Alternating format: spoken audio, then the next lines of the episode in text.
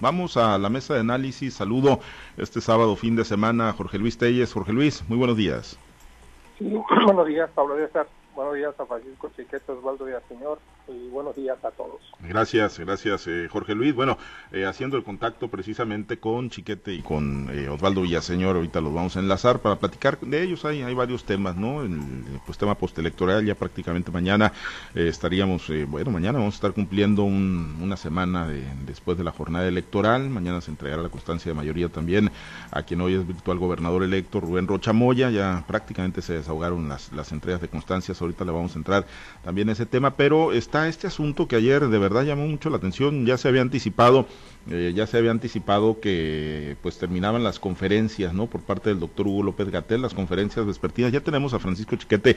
Te saludo con gusto, Chiquete. Buenos días. Buenos días, Pablo César. Buenos días a Jorge Luis Osvaldo y a todos los que hacen el favor Gracias, eh, gracias Chiquete. Y bueno, comentábamos, eh, Jorge Luis, ayer se dio la conclusión de las conferencias vespertinas por parte del doctor Hugo López Gatel, estas en las que, bueno, pues se abordaba el tema de la pandemia del COVID-19.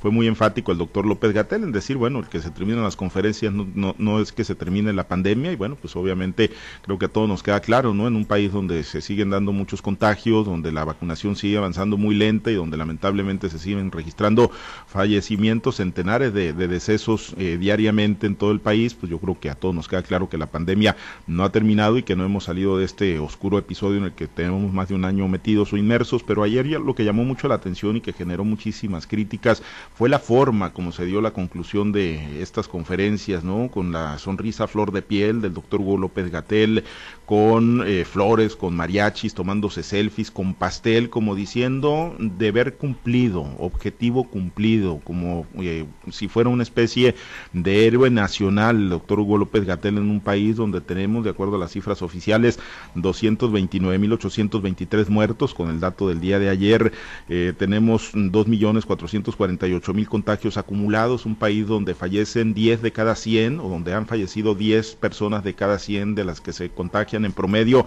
pues yo no sé qué es lo que pudo haber llevado a esta especie de festejo ayer, Jorge Luis, en la conclusión, o yo no sé si tú le, entendiste, ¿no? Si sí si, eh, logras empatar una cosa con la otra, ¿no? El tipo de despedida que tuvo ayer estas conferencias y la realidad que hemos vivido en el último año por la pandemia del COVID. Sí, antes que nada una, una en cuanto al punto, al aspecto electoral la entrega de, constancia de mayoría de Rubén Rocha no lo hace todavía gobernador electo. En, derecho va a ser gobernador electo hasta que lo declare el Tribunal Electoral del Estado de Sinaloa, una vez que se desahoguen las impugnaciones, si las hay. En este caso la, la ventaja es tan amplia que si las hay serán mínimas y en modo alguno influirán en el resultado, ni siquiera en uno o dos puntos porcentuales. Pero jurídicamente hay que decir que es hasta entonces cuando él es gobernador electo. En este caso, la constancia de mayoría lo hace únicamente candidato ganador de la elección, pero no gobernador electo. Y esto no es menor porque mm, el, hasta, hasta que recibe la constancia de gobernador electo, el nuevo gobernador tiene, de hecho lo puede hacer en cualquier momento, ¿no? Pero se acostumbra que será hasta entonces cuando empiece a hacer algunos eh, movimientos ya encaminados a, hacia lo que será su, su, gobierno a partir del primero de noviembre. Pero en fin, te digo, es nada más para efectos jurídicos, así se entiende, la gente lo llama gobernador electo, pero en términos jurídicos no lo es. Nada más una aclaración. En el caso de los me parece igual una, una estrategia, una nueva estrategia más de la lucha contra la pandemia. vamos a enterar de cómo va el avance de la lucha contra la pandemia. Si ya no hay conferencias, ¿cómo nos van a dar información? De algunos tenemos que saber porque están informados de cuando hay avances, de cuando hay repunte de casos, no tomamos las medidas adecuadas para impedir la propagación de la pandemia, pues así a oscuras pensando que ya esto ya se acabó, porque hay mucha gente que así lo piensa, ¿eh? Aquí en Culiacán es una fiesta, aquí en Culiacán hace cuenta que no pasa nada. Aquí la gente atiborra restaurantes, bares, hay fiestas, hay bodas, hay 15 años donde no se respetan las medidas de, de sana distancia. Igualmente los comidos familiares tampoco se respeta la sana distancia. ¿Por qué? Porque la gente cree de algún modo que ya pasó. El hecho de que Sinaloa lo hayan regresado al semáforo amarillo en nada influyó aquí en la vida, todo siguió exactamente igual, no hubo restricciones, en los centros comerciales se permite el ingreso de todo mundo, de niños, de adultos mayores, em, no hay, ya incluso ya hay tiendas en las que ya ni siquiera está la persona que te ofrece gel y que te toma la temperatura de entrada, es un relajamiento absoluto y eso que estamos en semáforo amarillo, una vez que regresamos al verde, pues esto va a ser, esto va a ser todavía de mayor magnitud. Quizás lo único que nos salve en este momento es que pues no se, no se ha permitido un acceso abierto, un ingreso abierto a las clases en ninguno, en ninguno de los niveles. Esto quiere decir que no trae una movilización menor en la ciudad y esto por menores riesgos de contagio. Pero de que la pandemia no ha terminado, no ha terminado. Me parece una, una burda estrategia esta, todo lo que se hizo ayer, el show que se montó, la pantomina, para dar a aparentar que la cosa ya, ya se acabó. Esto es sumamente peligroso para todos nosotros. ¿Por qué? Porque cualquiera de nosotros, incluso gente que está al pendiente de los temas nacionales, podemos caer en el engaño y podemos caer en una situación de relajamiento que lleve a una situación peor. Ya se habla de algunos estados en los que hay regreso a la, a la tendencia ascendente en los casos y ya se menciona incluso a Sinaloa como uno de ellos, donde ya no ha bajado de 40, al contrario, y parece que llegó a 40 y de ahí, ahí va para arriba de nueva cuenta. Si tú quieres uno o dos casos más diarios, pero ahí va para arriba. El número de muertos ha bajado también, pero en cualquier momento te puede resultar. Y yo supongo que esto es una, pues una muy mala estrategia de parte del gobierno federal. Pues sí, sí, la realidad es que pues la estrategia pues ahí está, si la traducimos en números, en cifras oficiales, pues ya representa una tragedia, si la, si la traducimos en números extraoficiales que muchos dicen que podrían ser eh, dos veces más o hasta tres veces más la cantidad de muertos, pues todavía está está peor, por eso es que Chiquete, pues digo, yo en lo personal no no entendí, ¿no? Y sí me ponía pues en los zapatos de las familias que, están incompletas, de, de, un padre que perdió un hijo, un hijo que perdió un padre, que, o un familiar, un ser querido en medio de esta pandemia. Y, yo sí me pregunto, pues, ¿qué, ¿qué, festejaba el doctor Hugo López Gatel? ¿Por qué la sonrisa a flor de piel? ¿Por qué no hay empatía con, con esas familias que quedaron incompletas y que siguen quedando incompletas a consecuencia del COVID-19? Yo, yo no sé si tú alcanzaste a entender algo de lo que ocurrió ayer, Chiquete. Solamente una cosa, Pablo César. El, desprestigio de, López Gatel y el desgaste de las de las uh, conferencias vespertinas, este, orillaron a una decisión más política que, técnica, que empática. Es una forma de, evitar que el COVID siga presente en la primera plana de los medios, como si eso evitara la desgracia que estamos viviendo, porque efectivamente que se mueran 225 mexicanos diariamente por esta situación, pues es una verdadera desgracia. Es como para tener a todo el país al pendiente de lo que está pasando y sin embargo el gobierno lo que prefiere es oscurecer el tema. Si en poco tiempo este viéramos una, una posibilidad real de que esto se vaya a reducir a la mínima expresión o acabar, pues entenderíamos, pero no es así. La verdad es que el, el avance de la, de la, de la vacunación es importante, pero solo relativamente. Frente un país de 120 millones de habitantes, el hecho de que 30 millones de personas tengan al menos una dosis no resuelve absolutamente nada. Y, y pues eh, en, en lugar de, de cosechar más éxitos, lo que se registra son más fracasos ahí está este la duda que genera la, circunstancia de que Estados Unidos no podrá utilizar las las eh, vacunas de Johnson y Johnson que estuvieron con problemas de calidad en su en su realización y, y esto pues le afecta mucho al programa de vacunación en los en las fronteras, en los estados fronterizos. Esto, por supuesto que tendría que estar poniendo, haber puesto al, gobierno federal en una alerta máxima, pero no, lo está generando una fiesta televisiva una manera de decirle a la gente no pasa nada, como cuando el presidente dijo abrácense, vayan a la calle, salgan a las fondas, a los restaurantes. Es eh, una serie de, mensajes equivocados, malintencionados, que, que han provocado una agudización mayor de la, de la crisis que nos ha generado el, el COVID-19. Y desgraciadamente así ha sido con todo lo que el gobierno ha tenido bajo su responsabilidad.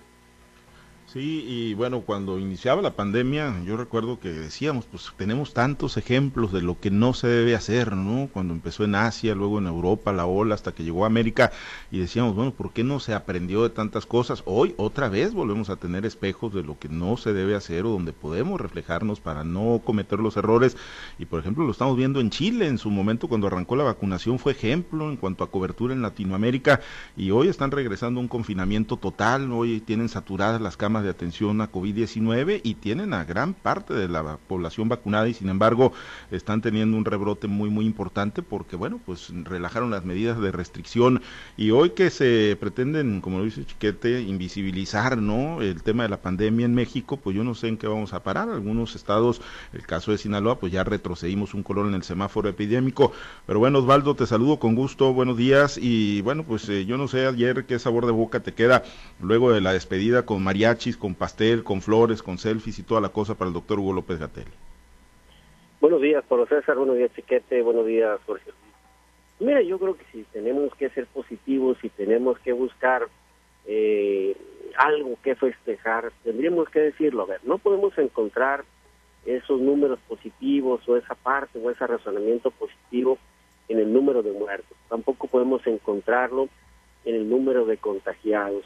Tampoco podemos encontrarlo en las consecuencias que tuvo tanto muerto, en el ánimo, en la emotividad de las familias, que tuvo tanto contagiado en la vida económica del país. México fue de los países que más, que más, la verdad, las cosas decreció o tuvo afectaciones económicas con infinidad, se habló hasta de 600 mil empresas que cerraron, de más de un millón doscientos mil empleos que se perdieron, en fin, un decrecimiento del menos 9%. Entonces no podemos encontrar la parte positiva para explicar un festejo de Hugo López Gatell o del gobierno federal en la decisión que toma de suspender incluso este tipo de despertinas para informar cómo va el COVID o cómo va el Sistema Nacional de Vacunación. Pero si tenemos que encontrar una parte positiva, pues tendríamos que decir, a ver, ¿dónde está lo positivo?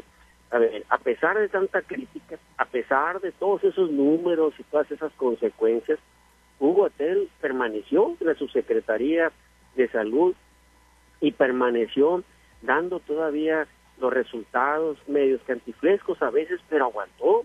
Hoy está aquí y creo que le encuentra el momento oportuno para salir después de todo el desgaste que tuvo, pero haber permanecido de pie y contra viento y marea lo sostuvo el presidente López Obrador. Entonces, haber aguantado tanta crítica y haber aguantado lo que tuvo que soportar Hugo López Gatel, pues la verdad es que sí es para festejar. Y bueno, yo creo que con justa razón hasta le hicieron todo un pastel y toda una fiesta con selfies y lo despiden como un héroe porque se mantuvo al frente de esta estrategia de comunicación emprendida por el gobierno federal para mantener informados a los mexicanos sobre el, el, devenir de la pandemia en México.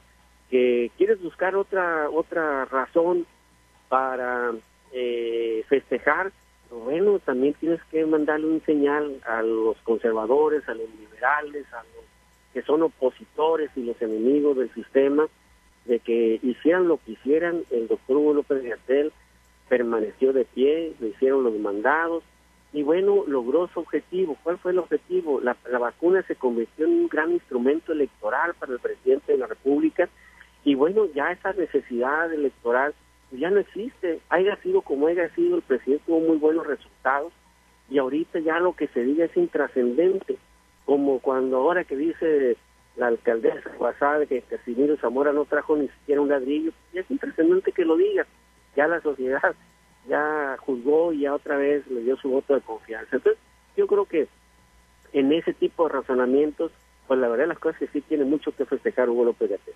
Bueno, pues ahí quedan las imágenes para la posteridad y será pues la historia, ¿no? La que se encargue de colocar a cada quien en su lugar y hacer el juicio definitivo, ¿no? Sobre si actuaron bien o actuaron mal en medio de la pandemia. Las cifras pues indican con toda claridad que, que las cosas no se hicieron bien. Bueno, el tema postelectoral, eh, pues ya prácticamente llegando a su colofón, efectivamente, las precisiones, Jorge Luis, que nos hacías en torno a cuándo, en qué momento jurídico pues se declara gobernador electo a Rubén Rocha Moya, pues será hasta que se dé la calificación por parte del Tribunal Electoral del Estado de Sinaloa.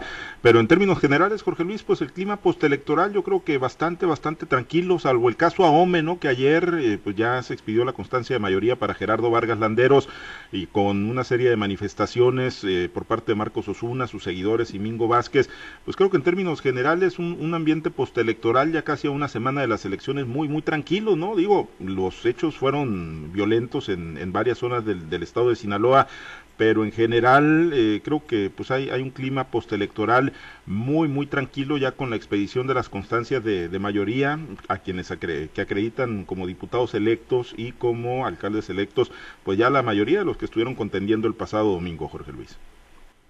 Sí pues a estas alturas ya para qué como diría Sergio Torres no qué otra otra queda más que aceptar aceptar los resultados y es bien difícil cuando una tendencia se empieza a marcar en el PREP y luego en los conteos, es bien difícil revertir la tendencia, por eso lo que pasó en el distrito 06 de, de Guasave, Sinaloa, con, el candidato ganador del PRI, pues es realmente una situación muy muy aislada, no no se da esto, empieza primero primero los conteos rápidos, luego la saca los conteos de salida, luego el PREP y luego pues este los cómputos, ¿no? Ya que marca la tendencia, pues te la marca. Yo recuerdo haber visto por ahí en, algún momento a la medianoche del domingo alguna ligera ventaja del PRI en la elección de AOME, sin embargo al amanecer ya había cambiado la situación. Eh, también Domingo Vázquez estuvo adelante por algunos, por algún, quizás alguna hora, algunos minutos, y al amanecer pues ya cambió el panorama, ya apareció Gerardo Vargas como que empezaba a tomar a tomar delantera y pues eh, pues ya no lo frenaron, ¿no? Quizás la distancia sea poca, quizás haya muchas anomalías. Yo creo que esta es una elección de las que sí se va a impugnar, pero pues eh, realmente por las razones son, pudiera decir, el, órgano electoral, son razones ajenas a, a nuestro control, como cuando como cuando el avión no sale porque hay temporal, porque hay mal tiempo, que te dice la aerolínea, pues son cosas ajenas a nuestra voluntad. Yo creo que en cuanto al organismo electoral, bueno, se cumplió y se cumplió bien, y, y, el organismo electoral pues desecha prácticamente estas denuncias de, robo de actas, el, órgano electoral contabiliza las, los paquetes electorales que tiene a la mano, los que no llegaron, pues no llegaron, ¿por qué circunstancias? Pues ni siquiera averiguan, ¿no? Se van simplemente a contar los paquetes con los que tienen. Debería de haber algún mecanismo, algo que, incida en el resultado de las elecciones, porque en verdad estamos viviendo un clima electoral aparente, aparentemente muy tranquilo, no podemos cerrar los ojos y dejar de lado tanta anomalía, sobre todo la presencia de grupos armados, el secuestro de personas aquí en Culiacán, sobre todo el secretario de Acción Electoral del Comité Directivo Estatal del PRI, porque pensaban que él iba a encabezar el operativo y pensaron que capturado, el, secuestrada a la persona a cabeza de este operativo, bueno, pues simplemente no habría dispositivo y no lo hubo y dicen que en realidad no lo ¿por qué? Porque pues el PRI carece de dinero hasta sacar dinero productivo de se gasta tantísimo dinero.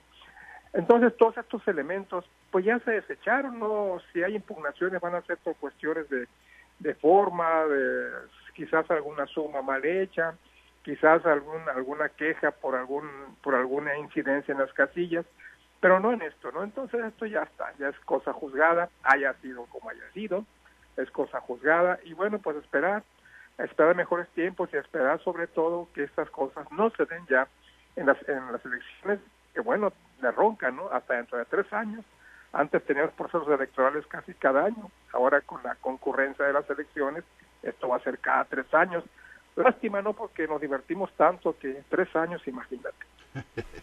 Bueno, pues ojalá, ojalá que en tres años, dentro de tres años, pues no, no tengamos que narrar, ¿no? Episodios como los de los violentos que ocurrieron el pasado fin de semana. Chiquete, eh, pues ya momento de dar la página. Allí en el caso de Ahome, amerita así un borrón y cuenta nueva, es decir, hacer como que no pasó absolutamente nada en medio de un proceso electoral donde llegaron grupos criminales con toda impunidad a plena luz del día, violentaron las casillas, se robaron los paquetes electorales, le pusieron la pistola a algunos funcionarios en la 100, eh, algunos funcionarios y ciudadanos de bien que participan en el proceso electoral, ya se entregan constancias y vámonos a lo que sigue, chiquete.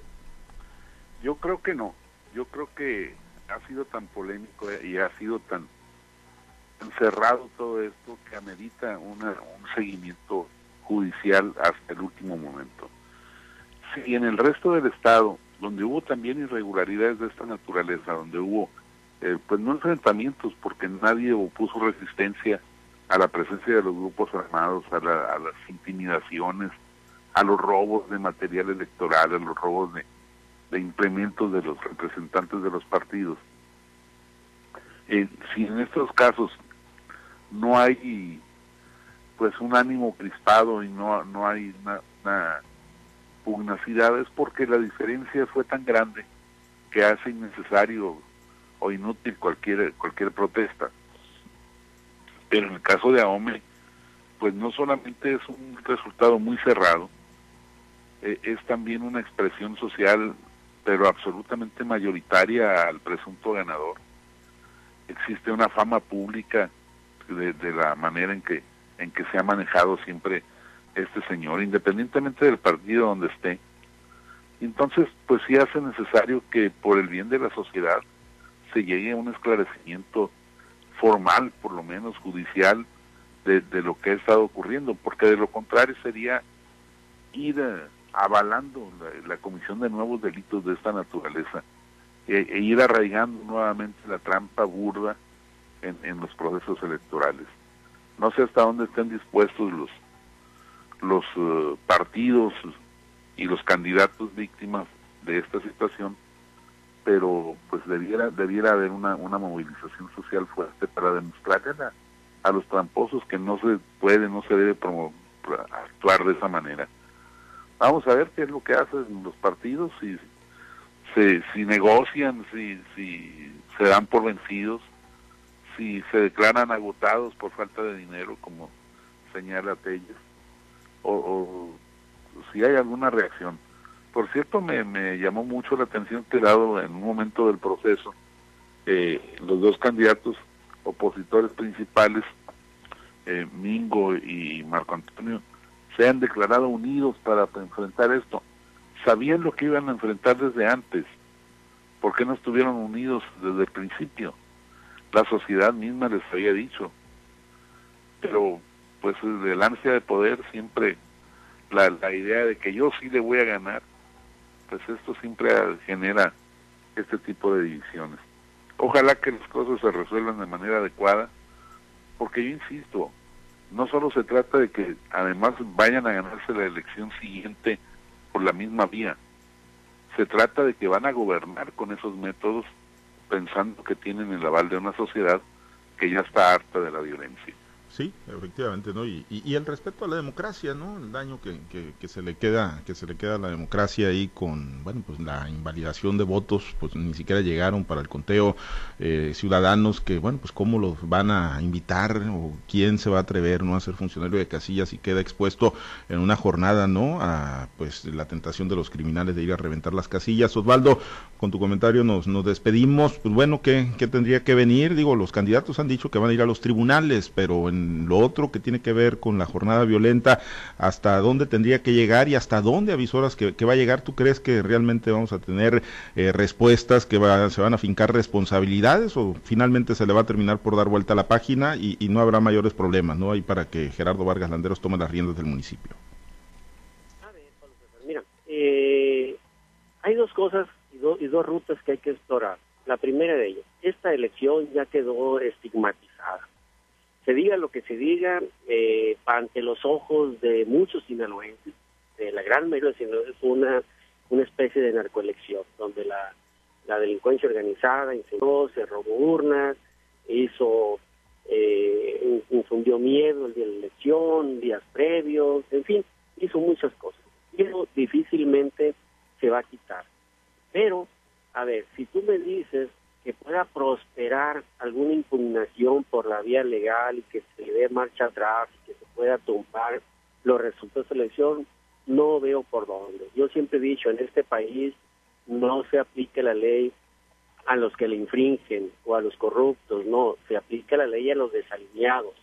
Y aquí vemos, por ejemplo, en este país, al Instituto Electoral, como estuvo muy alineado, vemos a los tribunales electorales cómo están muy alineados, vimos al propio presidente de la República ya prácticamente diciendo, ya chole, eh, a ver, nomás en me fue, ¿eh? y fue en algunas partes, pero no fue en todo Sinaloa.